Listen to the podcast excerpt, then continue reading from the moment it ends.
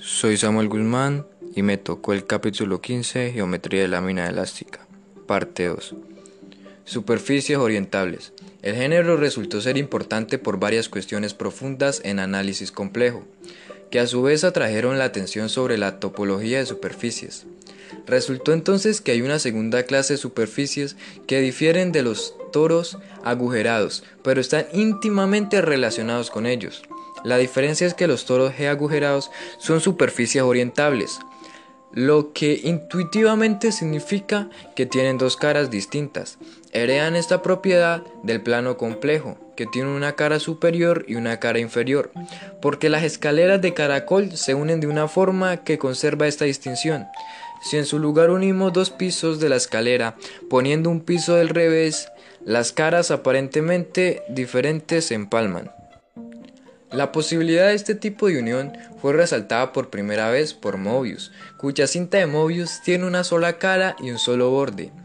Klein fue un paso más allá y pegó idealmente un disco circular a lo largo del borde de la cinta de Mobius para eliminar por completo el borde. La superficie resultante bautizada jocosamente como botella de Klein tiene una cara y ningún borde. Si tratamos de dibujarla dentro del espacio tridimensional normal, tiene que atravesarse a sí misma. Pero como superficie abstracta por sí misma o como una superficie dentro de mi espacio tetradimensional, esta autointersección no se da. El teorema sobre toros G agujerados puede reformularse así. Cualquier superficie orientable de extensión finita sin bordes es topológicamente equivalente a una esfera con G asas, extras, donde G podría ser cero. Hay una clasificación similar de las superficies no orientables de una cara. Pueden formarse a partir de una superficie llamado el plano proyectivo añadiendo G asas. La botella de Klein es un plano proyectivo con un asa. La combinación de estos resultados se llama teorema de clasificación de superficies. Nos da, salvo equivalencia topológica, todas las superficies posibles de extensión finita sin bordes. Con la demostración de este teorema, la topología de espacios bidimensionales superficies podían considerarse conocida. Eso no significaba que cualquier cuestión posible sobre superficies pudiera resolverse sin más esfuerzo, pero daba un punto de partida razonable para considerar cuestiones más complicadas. El teorema de clasificación de superficies es una herramienta muy potente en topología bidimensional. Cuando pensamos en topología, suele ser útil suponer que el espacio en cuestión es todo lo que existe, no hay necesidad de insertarlo en un espacio circundante. Actuando así, se centra la atención de las propiedades intrínsecas del espacio. Una imagen vivida es la de una minúscula criatura que vive en, digamos, una superficie topológica. ¿Cómo podría tal criatura, ignorante de cualquier espacio circundante, descubrir en qué superficie habita? ¿O cómo podemos caracterizar intrínsecamente tales superficies? En 1900 se entendió que una manera de responder a tales preguntas es considerar lazos cerrados en las superficies y cómo pueden deformarse esos lazos. Por ejemplo, en una esfera cualquiera o lazo cerrado puede ser deformado de forma continua hasta ser reducido o contraído a un punto. Por ejemplo, el círculo del ecuador puede ser desplazado poco a poco hacia el polo norte, haciéndose cada vez más pequeño hasta que coincide con el propio polo norte. Por el contrario, toda superficie que no es equivalente a una esfera contiene lazos que no pueden deformarse hasta puntos. Tales lazos pasan a través de un agujero y el agujero les impide contraerse. Por ello la esfera puede caracterizarse como la única superficie en la que cualquier lazo cerrado puede contraerse hasta un punto.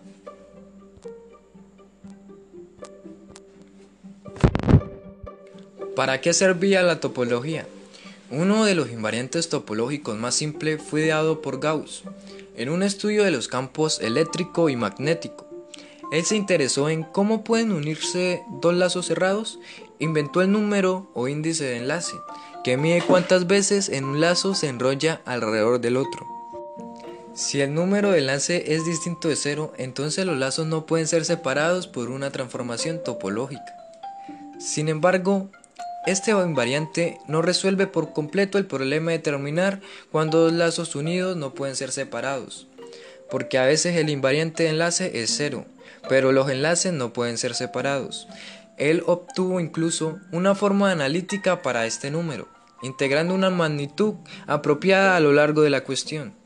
Los descubrimientos de Gauss proporcionaron un anticipo de lo que es ahora una enorme área de las matemáticas, la topología algebraica. Topología en tres dimensiones. Después de las superficies, espacios topológicos bidimensionales, es natural pasar a tres dimensiones.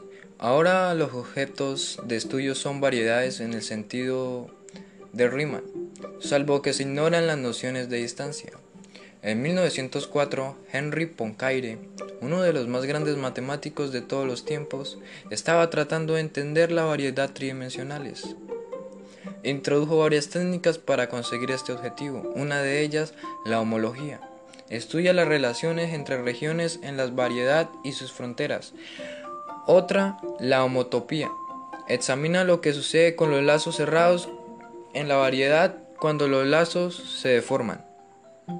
La homotopía está íntimamente relacionada con los métodos que también habían servido para las superficies, y Poincaré buscó resultados análogos entre dimensiones. Aquí se vio llevado a una de las preguntas más famosas de todas las matemáticas. Él conocía la caracterización de la esfera como la única superficie en la que cualquier lazo puede contraerse. ¿Funcionaba una caracterización similar en tres dimensiones? Durante un tiempo él supuso que sí, lo hacía, de hecho, parecía tan obvio que ni siquiera advirtió que estaba formulando una hipótesis. Más tarde se dio cuenta de que una versión plausible de esta afirmación es realmente falsa, mientras que otra formulación íntimamente relacionada parecía difícil de demostrar, pero muy bien podría ser verdadera. Planteó una cuestión, más tarde reinterpretada como la conjetura de Poincaré. Si una variedad tridimensional, sin frontera, de extensión finita y todo lo demás, tiene la propiedad de que cualquier lazo cerrado en ella pueda contraerse hasta un punto, entonces la variedad debe ser topológicamente equivalente a la tercera esfera, un análogo tridimensional de una esfera. Intentos posteriores de demostrar la conjetura tuvieron éxito para generalizaciones a cuatro o más dimensiones. Los topólogos siguieron luchando con la conjetura original de Poincaré en tres dimensiones, sin éxito. En los años 80 del siglo XX, William Thurston dio con una idea que posibilitaría un acercamiento a la conjetura de Poincaré, con un plan más ambicioso. Su conjetura de geometrización va más lejos y se aplica en todas las variedades tridimensionales no solo aquellas en las que todos los lazos pueden contraerse. Parte de una interpretación de la clasificación de las superficies en términos de geometría no euclidiana. El toro puede obtenerse tomando un cuadrado en el plano euclidiano e identificando bordes opuestos. Como tal, es plano, tiene curvatura cero.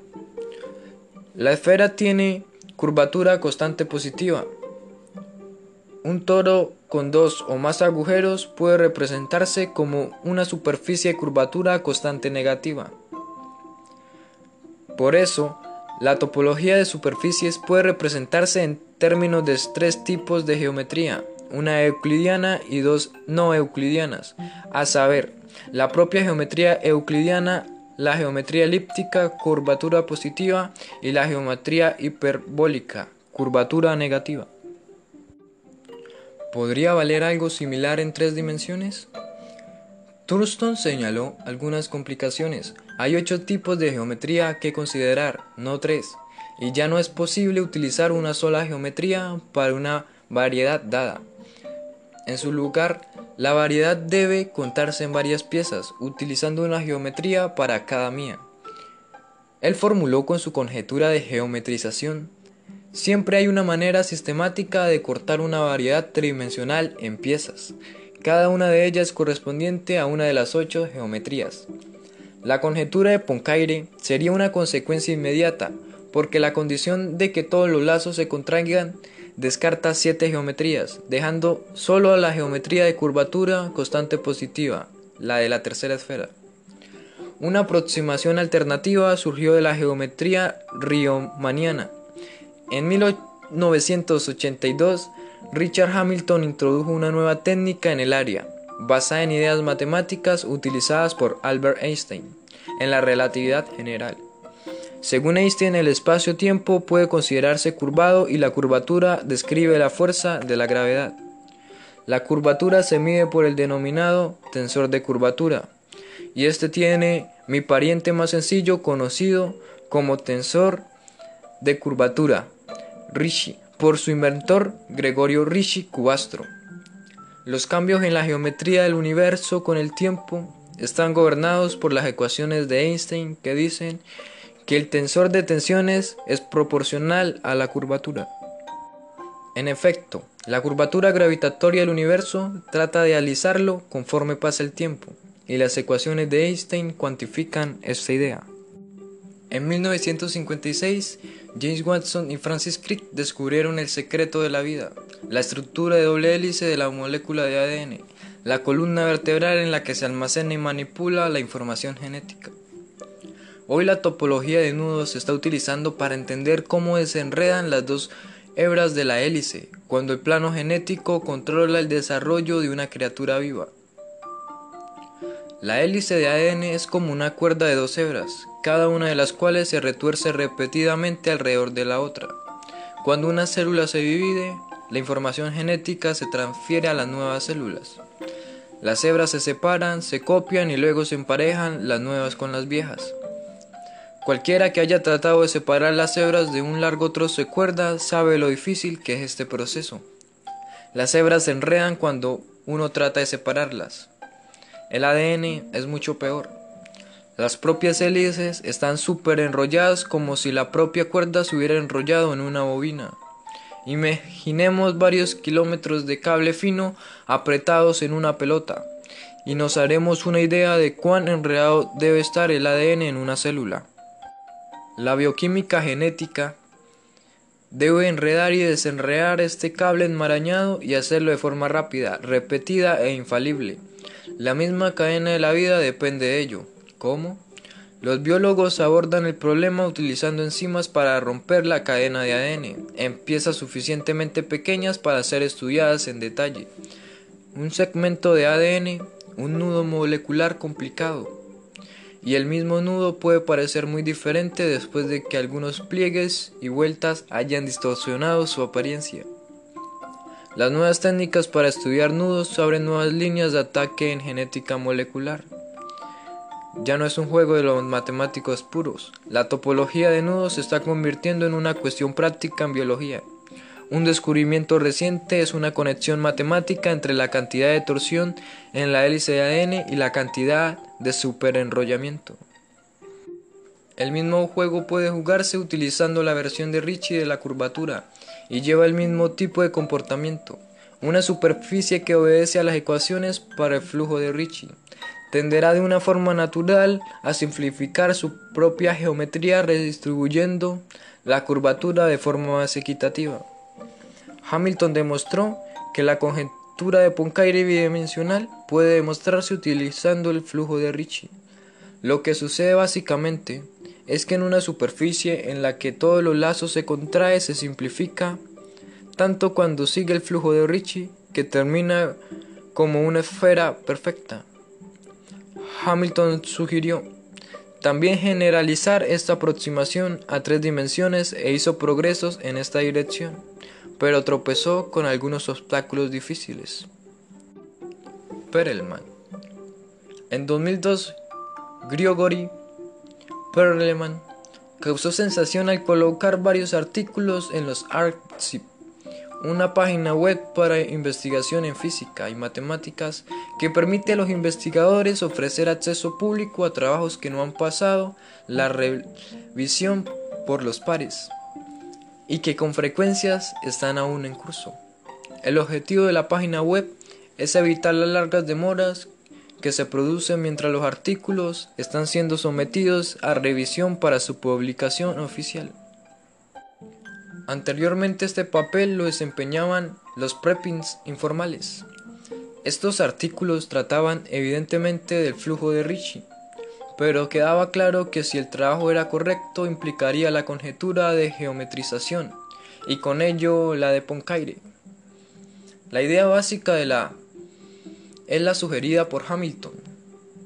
Empezar con una variedad tridimensional arbitraria, equiparla con una noción de distancia para que tenga sentido el flujo de Ricci y dejar que la variedad siga el flujo y se simplifique. La complicación principal es que puede aparecer singularidades en donde la variedad se estrangula y deja de ser suave. En las singularidades el método propuesto deja de ser válido. La nueva idea consiste en contarla cerca de una singularidad semejante, tapar los agujeros resultantes y dejar que el flujo continúe. Si la variedad consigue simplificarse por completo cuando tan solo apareció un número finito de singularidades, cada pieza soportará precisamente una de las ocho geometrías. Y la inversión de la operación de corte nos dice cómo pegar de nuevo esas piezas para reconstruir la variedad. La conjetura de Poincaré es famosa por otra razón. Es uno de los ocho problemas matemáticos del milenio seleccionado por el Instituto Clyde, y como tal, su solución adecuadamente verificada conlleva un premio de un millón de dólares. Sin embargo, Perelman tenía sus propias razones para no querer el premio. De hecho, no buscaba ninguna recompensa salvo la solución misma, y por consiguiente no tenía ninguna razón fuerte para ampliar sus a veces crípticos artículos en los Artsip para dar algo más adecuado para su publicación. Por consiguiente, los expertos en el área desarrollaron sus propias versiones de las ideas, tratando de llenar cualquier laguna aparente en el argumento y en general ordenar el trabajo para hacerlo aceptable como una demostración genuina. Se publicaron varios de estos intentos, y ahora una versión global y definitiva de la demostración de Perelman. Ha sido aceptada por la comunidad topológica. En 2006 se le concedió una medalla Fields por su trabajo en esta área, que él rechazó. No todo el mundo ansía la fama universal. La topología y el mundo real. La topología fue inventada porque las matemáticas no podían funcionar sin ella estimulada por varias preguntas básicas en áreas como análisis complejo. Abordada la pregunta, ¿qué forma tiene esto? De una manera muy simple pero profunda. Muchos conceptos geométricos convencionales, tales como longitudes, pueden verse añadir detalles extra a la información básica recogida por la topología. Existen unos pocos precursores tempranos de la topología, pero esta no empezó a despegar realmente como una rama de las matemáticas con su propia identidad y potencia hasta mediados del siglo XIX, cuando los matemáticos adquirieron una comprensión bastante completa de la topología de superficies, formas bidimensionales. La extensión a dimensiones más altas recibió un enorme impulso a finales del siglo XIX y principios del XX, en particular con las investigaciones de Henry Poincaré. Más avances se produjeron en los años 20 del siglo XX. La disciplina despegó realmente en los años 60, aunque irónicamente perdió casi todo el contacto con la ciencia aplicada. Para confusión de los críticos de la abstracción de las matemáticas puras del siglo XX, la teoría resultante es ahora vital para varias áreas de la física matemática. Incluso su obstáculo intratable, la conjetura de Poincaré, ha sido superada. Visto en retrospectiva, las dificultades principales para desarrollar la topología eran internas, mejor resueltas por medios abstractos. Las conexiones con el mundo real tendrían que esperar hasta que las técnicas estuvieran ordenadas adecuadamente.